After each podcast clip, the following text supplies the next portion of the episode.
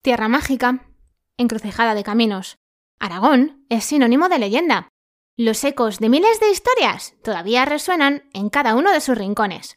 Solo tenéis que prestar atención y dejaros llevar. Bienvenidos y bienvenidas a Aragón, Historias y Falordias.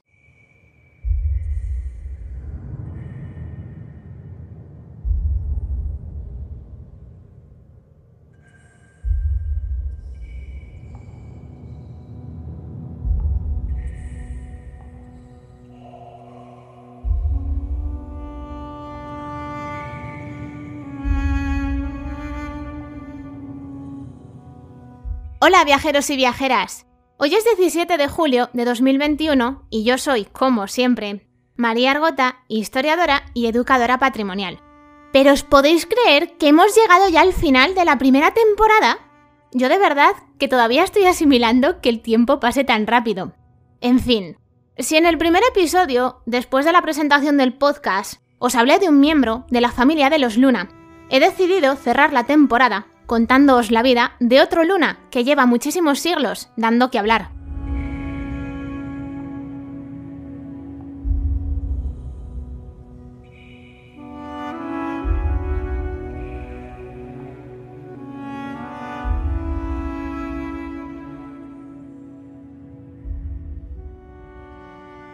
Si escuchasteis el especial del primer aniversario, ya visteis que me dio por sincerarme, porque bueno, pues era una ocasión especial, un año de podcast no se cumple todos los días. Y como hoy también lo es, porque básicamente se acaba la primera temporada, pues voy a volver a hacer lo mismo. Yo no quería hacer el episodio como al final he tenido que acabar haciéndolo. Ya está, ya lo he dicho. En mi cabeza tenía planeada una cosa completamente distinta a la que he tenido que hacer. El esquema mental que me había montado era tremendo, hasta que me puse a investigar la vida de nuestro protagonista de hoy y conforme más investigaba, pues más me daba cuenta de que esa idea tan buena que yo tenía se iba a quedar al final en una idea. Sabía que la persona de la que os voy a hablar daba para mucho, lo que yo no me esperaba es que diera para tanto. Pero bueno, voy a dejar de enrollarme porque ya estoy escuchando el reloj que suena cada vez que viajamos en el tiempo. Así que a ver dónde nos manda hoy.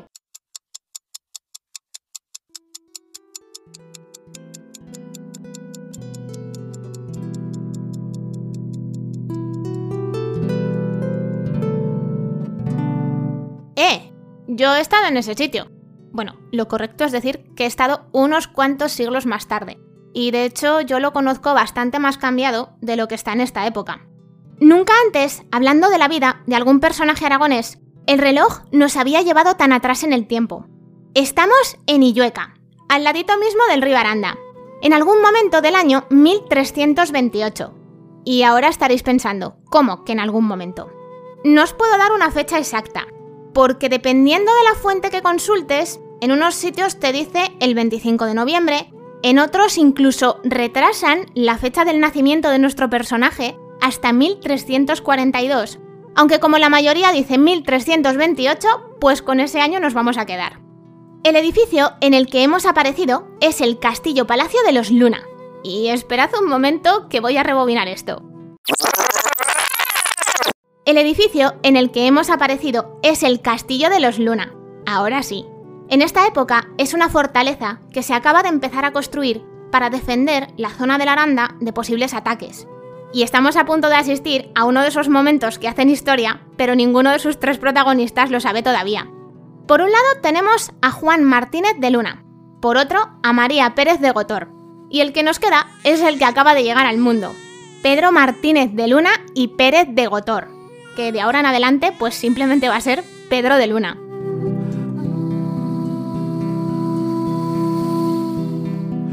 Antes de nada, dejad que os hable de los antecedentes familiares que tiene el niño. Su padre pertenece a una rama menor de la familia de los Luna, que es una de las más importantes de la historia de Aragón. Tenían tantísimo poder y tanta influencia que dependiendo de por dónde vayáis o de los lugares que visitéis, prestad un poquito de atención porque es que seguro, seguro que os encontráis algo que está relacionado con ellos. Cuidado con su madre, porque tampoco se queda atrás. María Pérez de Gotor era señora tanto de este pueblo como de Illueca, que están más o menos a unos 3 kilómetros el uno del otro. Y si os acordáis, os hablé de Gotor en el décimo episodio de la temporada, que es el que estaba dedicado al Gotor Far West, que es un evento que está ambientado en el oeste americano que se hace en este pueblo. Pero ya me estoy liando yo sola otra vez. Lo que en realidad os quería contar de María Pérez de Gotor es que desciende de Jaime de Gotor, que dicho así, pues igual os parece uno de los muchos nobles que tuvimos en Aragón, pero resulta que era hijo del último rey musulmán que tuvo Mallorca, antes de que la tomara Jaime I. La verdad es que la historia de Jaime de Gotor también da para otro episodio. En resumen, que entre el padre y la madre, Pedrito de Luna rebosaba nobleza por todas partes.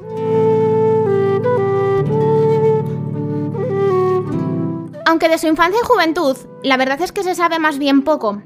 Parece ser que empezó la carrera militar hasta que se dio cuenta de que aquello no iba con él, así que se decantó por la iglesia. Se marchó a estudiar a la Universidad de Montpellier, donde mira tú por dónde, acabará siendo profesor de Derecho Canónico. Pedro de Luna tuvo un carrerón impresionante, pero es que tanto en la iglesia como en la universidad. Y poco a poco fue ganando cada vez más fama.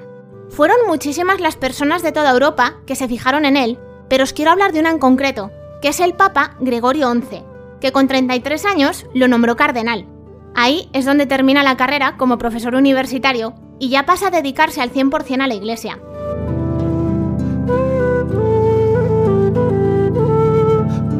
Vamos a dejar un momentín a Pedro de Luna haciendo por ahí sus cosas de cardenal, porque ahora os tengo que hablar de un pequeño problemilla que estaba pasando en Italia y que el pobre se va a comer de lleno, pero es que a la larga lo va a acabar protagonizando.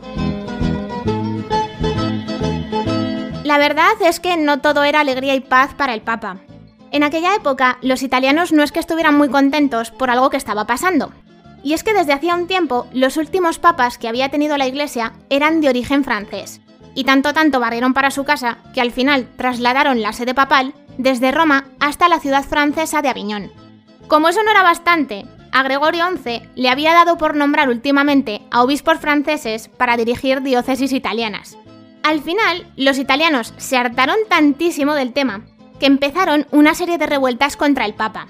Y él, que veía que podía perder territorios, decidió volver a Italia con unos cuantos cardenales para intentar solucionar el problema. Y ahora cogemos otra vez a Pedro de Luna, porque él es uno de los que va a ir con Gregorio XI hasta Italia. Y en medio de todo este problemón, algo más de un año después, Gregorio XI se muere.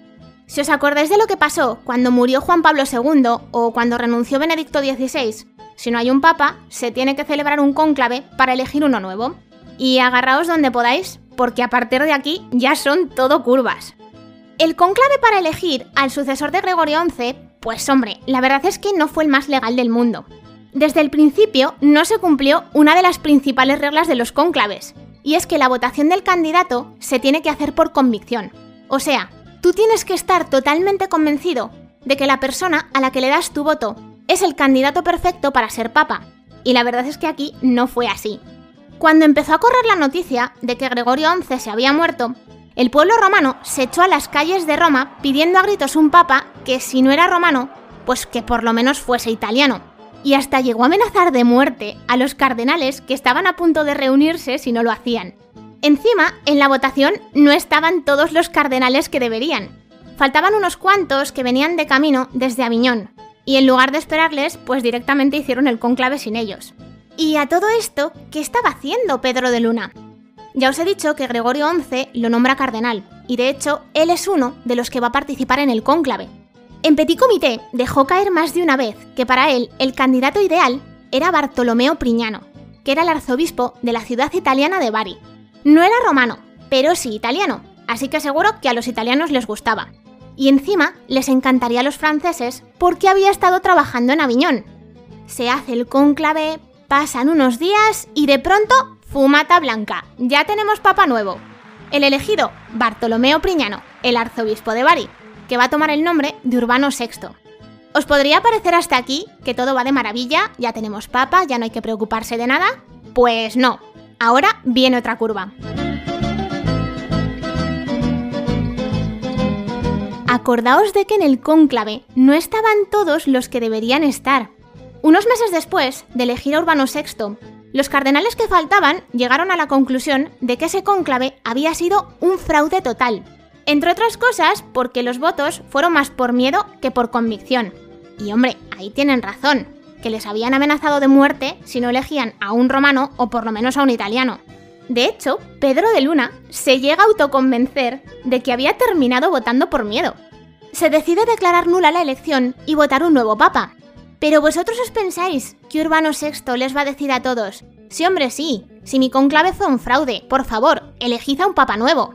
Pues evidentemente no, Urbano VI se siguió considerando a sí mismo el papa legítimo. Pero a los demás les dio bastante igual lo que pensara Urbano VI.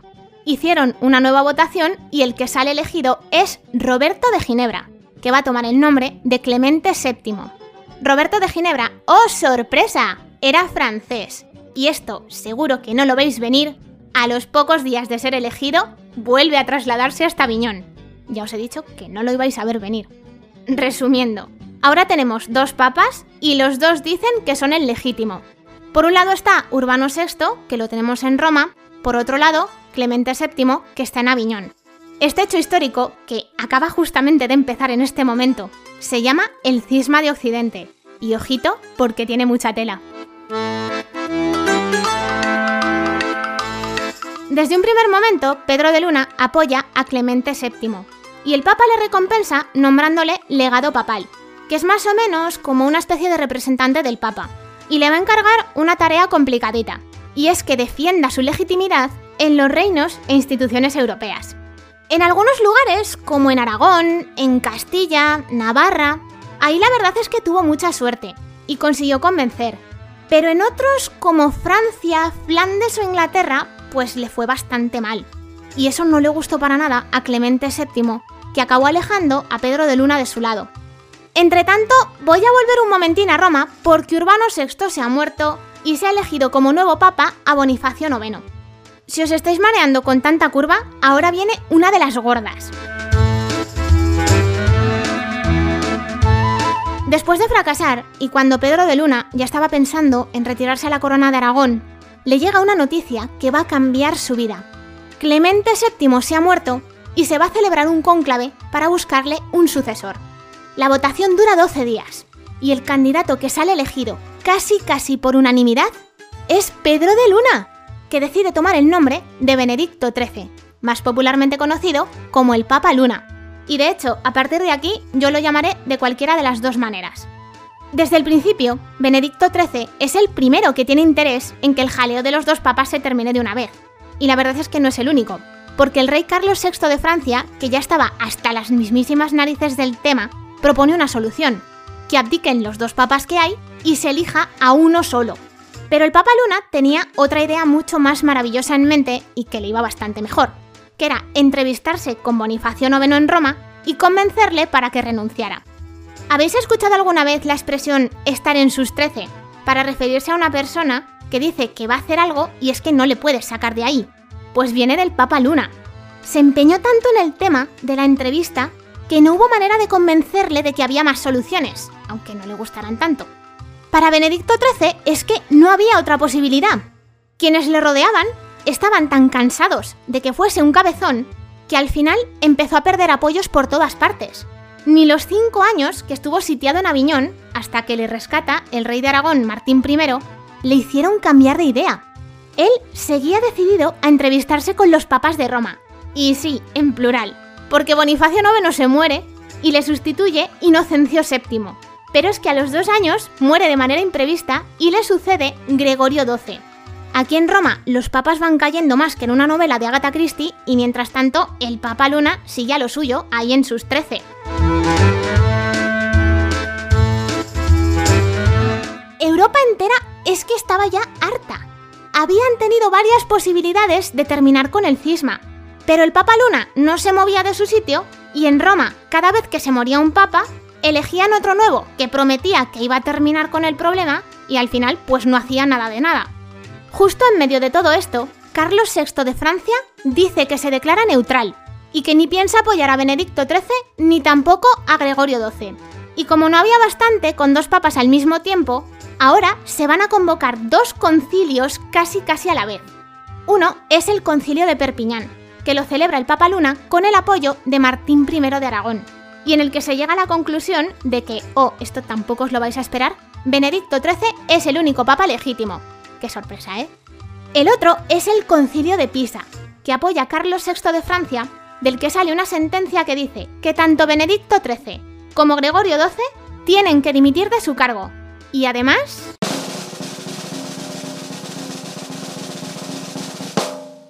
Se elige un tercer papa, que es Alejandro V. Resumiendo otra vez, ahora tenemos tres papas. Benedicto XIII que está en Aviñón, Gregorio XII que está en Roma y Alejandro V que está en Pisa. Después del concilio de Pisa, y viendo que cada vez le quedaban menos apoyos, el Papa Luna huye a la corona de Aragón, y aquí va a participar en uno de los hechos más importantes de toda nuestra historia, el compromiso de Caspe. Si es que este hombre estaba metido en todo. Cuando el rey Martín I el Humano se muere sin descendencia, los territorios de la corona de Aragón deciden hacer un pacto para buscar un nuevo rey. El Papa Luna estuvo muy presente en el compromiso y tuvo muchísima influencia en la elección de Fernando I de Antequera como nuevo rey de la corona de Aragón. Nos quedan unas poquitas curvas más, pero os prometo que ya casi casi estamos al final de la historia del Papa Luna y del cisma de Occidente.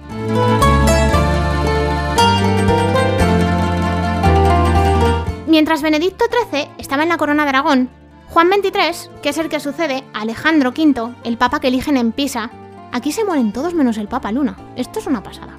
Se pone de acuerdo con el emperador Segismundo para celebrar el concilio definitivo, que era un concilio que iban a hacer en la ciudad de Constanza para intentar terminar con el cisma de Occidente. Consiguen que Juan XXIII renuncie primero, y unos poquitos días después lo hará Gregorio XII. Solo nos queda el Papa Luna. Pero haciendo honor a su nombre, él siguió en sus trece y dijo que no renunciaba. El propio emperador Segismundo va a marchar hasta Perpiñán para entrevistarse durante un mes con Benedicto XIII y el rey de Aragón. Ninguno le hace cambiar de idea. De allí se va a marchar a Peñíscola, donde aún daría guerra unos cuantos años más. Poco a poco fue perdiendo los apoyos que le quedaban, incluido el de Aragón. Otro de los que perdió, y esto me ha parecido muy curioso, es el de Escocia. Y aquí voy a hacer un guiño a Andrés Val, que es el presentador del podcast Escocia sin Límites. Y es que resulta que Benedicto XIII es uno de los impulsores de la famosa Universidad de St. Andrews. Andrés, ¿tú sabías esta historia? Antes de acabar el concilio de Constanza, se intentó negociar con él una vez más, pero es que volvió a ser imposible. Al final, fue depuesto, excomulgado y declarado hereje, y eligen a Martín V como nuevo y único papa, al menos en teoría, porque desde su castillo en Peñíscola, ya rodeado por unos poquitos familiares, Pedro de Luna estuvo convencido de ser el papa legítimo hasta el día de su muerte en el año 1423. Le buscaron un sucesor, que tomó el nombre de Clemente VIII, pero a los seis años abdicó y ahí sí que sí, se puso fin al cisma de Occidente. Eso sí, todo esto que acabáis de escuchar solo es la vida del Papa Luna, porque su historia todavía continúa. Aunque mejor me la guardo para la segunda temporada.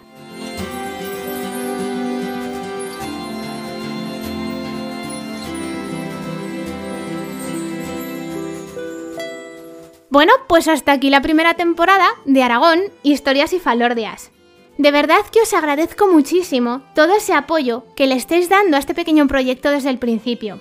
Gracias de todo corazón por escuchar cada episodio, por comentar y compartir el contenido que voy colgando en las redes sociales, y por ayudarme a llegar cada día un poquito más lejos. Ya os lo dije una vez, os lo vuelvo a repetir y no me voy a cansar de hacerlo. Vosotros sois los auténticos embajadores de Aragón no quiero despedir la temporada sin antes deciros que tengo una sorpresita preparada, así que estad muy atentos a Instagram. Disfrutad del verano y de las vacaciones si es que las tenéis. Si queréis escuchar los episodios porque tenéis curiosidad por algo o os apetece visitar algún lugar y pensáis que puede haber algo interesante que he nombrado en los podcasts, ya sabéis que los tenéis en diferentes plataformas. Yo volveré a dar guerra como el Papa Luna el primer sábado de septiembre. Así que por mi parte, que paséis un verano de leyenda.